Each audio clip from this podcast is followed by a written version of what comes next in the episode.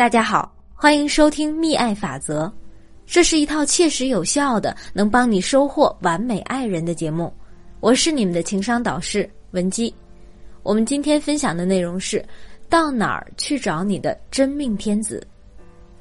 单身呢分两种，一种是主动单身，一种是被动单身。在生活里，大部分人都是想谈恋爱的，却无奈单着。真的好想知道别人家的男朋友是从哪里找的？有链接吗？可是链接即便是有，也不能复制，因为适合每个人的另一半都不一样，并且我们也没有必要去复制别人的幸福。很多单身的姑娘经历了种种坎坷，还是没有找到幸福，并不是因为自己条件不好、不够优秀，而是因为没有找对人。只要人对了，幸福也是自然而然的事儿。我们这期内容就是想让大家了解到：一、用男性思维明确择偶标准；二、主次分明，开拓异性社交；三、怎样先做最好的自己，再找那个对的人。一、用男性思维明确择偶目标。如果你想找到你的 Mr. Right，那么首先要将他的形象具体化，要知道你喜欢什么样的，不然你得到的永远不是你想要的。为什么男生谈恋爱不会像女生一样纠结？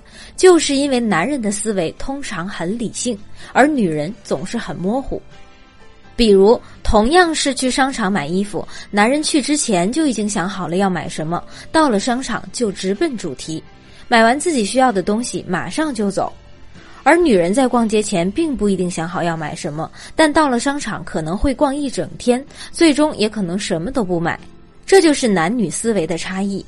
在择偶的时候也是一样，男人们选择的标准界限分明，胸大腿长，肤白貌美，优雅智慧，并且也会明白什么样的女人是看看就可以了，什么样的是炮友，而什么样的适合娶回家。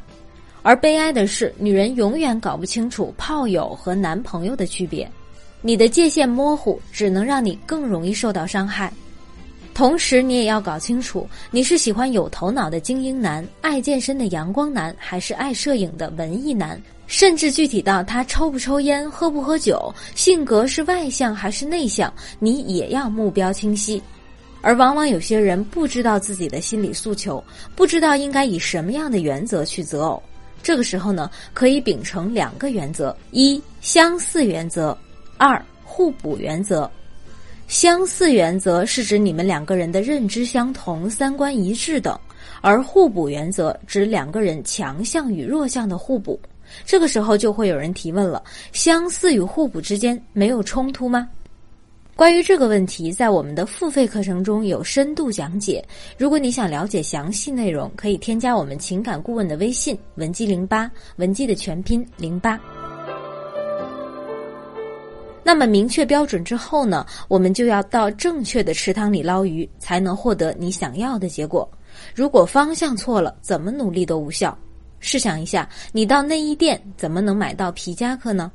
你想要找什么样的人做你男朋友，就要融入到这类人常去的圈子里。如果你喜欢爱摄影的男生，就去摄影展；你喜欢爱运动的男生，就去健身房。总之，不要错过一切能够与他们相遇的机会。再比如说，你是一个差生，学习不好，但是你心仪的他却是一个学霸，他在优等班，你在普通班，你只能通过努力学习，提高成绩，才能跟他在一个班级里，以此来增加你们相处的机会。当以上两点清晰后，你就要明确寻找他的具体路径。你可能想。哎呀，我要找男朋友了，我要赶紧提升自己，报个插花班吧，再报个烘焙班或者礼仪班。这些提升自己的意愿，我是很支持的。但是你要搞清楚，这些只是增加了自己的价值，不能完全取代寻找他的过程。提升价值和遇见对的人是两码事，不要混为一谈。那么，通过什么样的渠道才能遇见真命天子呢？最重要的一点就是开拓异性社交。二，主次分明，开拓异性社交。拓展社交的目的就是通过增大你的交友半径来扩大你的选择面积。当你身边优质男的数量增多，你的选择也会更广泛，从而掌握主动权。接下来我就给大家介绍几种拓展异性社交的渠道。首先就是相亲，很多人觉得被介绍相亲非常丢脸，并且代表自己的行情很差。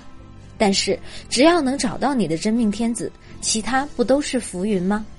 其实父母或亲戚安排的相亲，也是直接快速接触和了解男人的一种机会。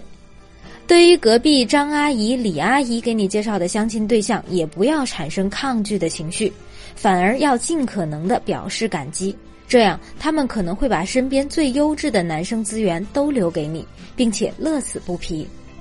而且，家长亲戚给你安排的相亲对象，各方面条件通常都是衡量过的。比如，给你介绍的这个男孩子，可能你们双方父母本来就认识，那么你们彼此家庭的经济条件、消费观等大方向就不会出现太大偏差。包括你们的家庭教养、对事物的认知等等，也是相对来说比较匹配。虽然这不代表你和这个男孩就一定合适，但至少有一个良好的基础。如果你突破了自己去相亲约会了，那么在相亲中就一定要掌握主动权。约会初期的主动权决定着在一起后你的待遇。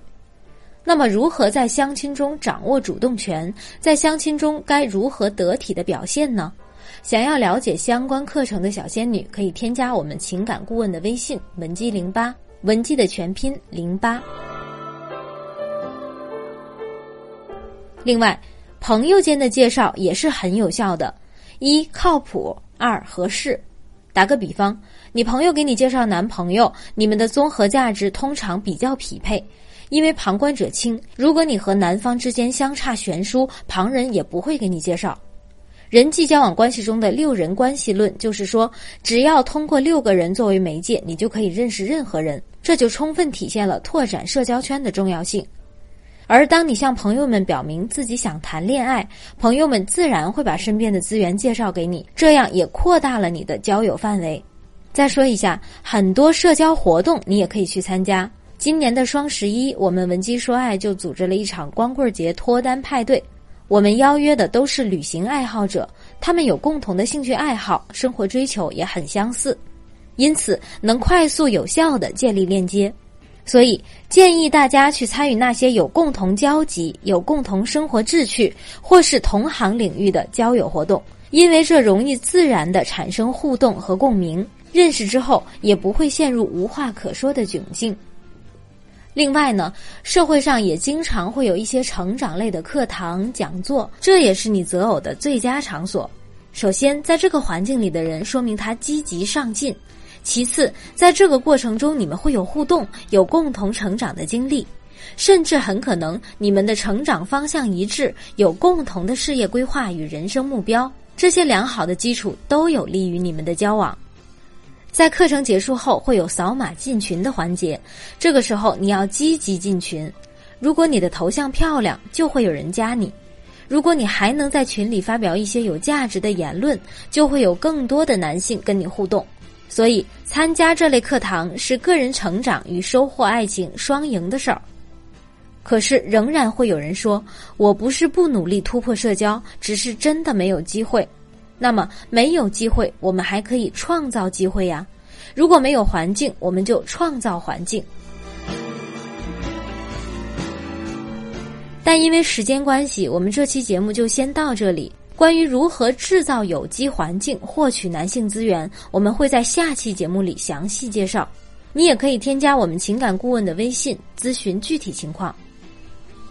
也有学员会问，到底是寻找优质男重要，还是提升价值重要呢？那么我想说，遇见理想的白马王子是开启幸福的第一步，但让他同时喜欢上你，就需要足够的价值和情商了。如何做到真正意义上的提升自己，成为充满魅力的女人？我们有更为详尽系统的课程。可以添加我们情感顾问的微信文姬零八，文姬的全拼零八，了解课程信息。这里是文姬说爱，一个改变你情感命运的平台。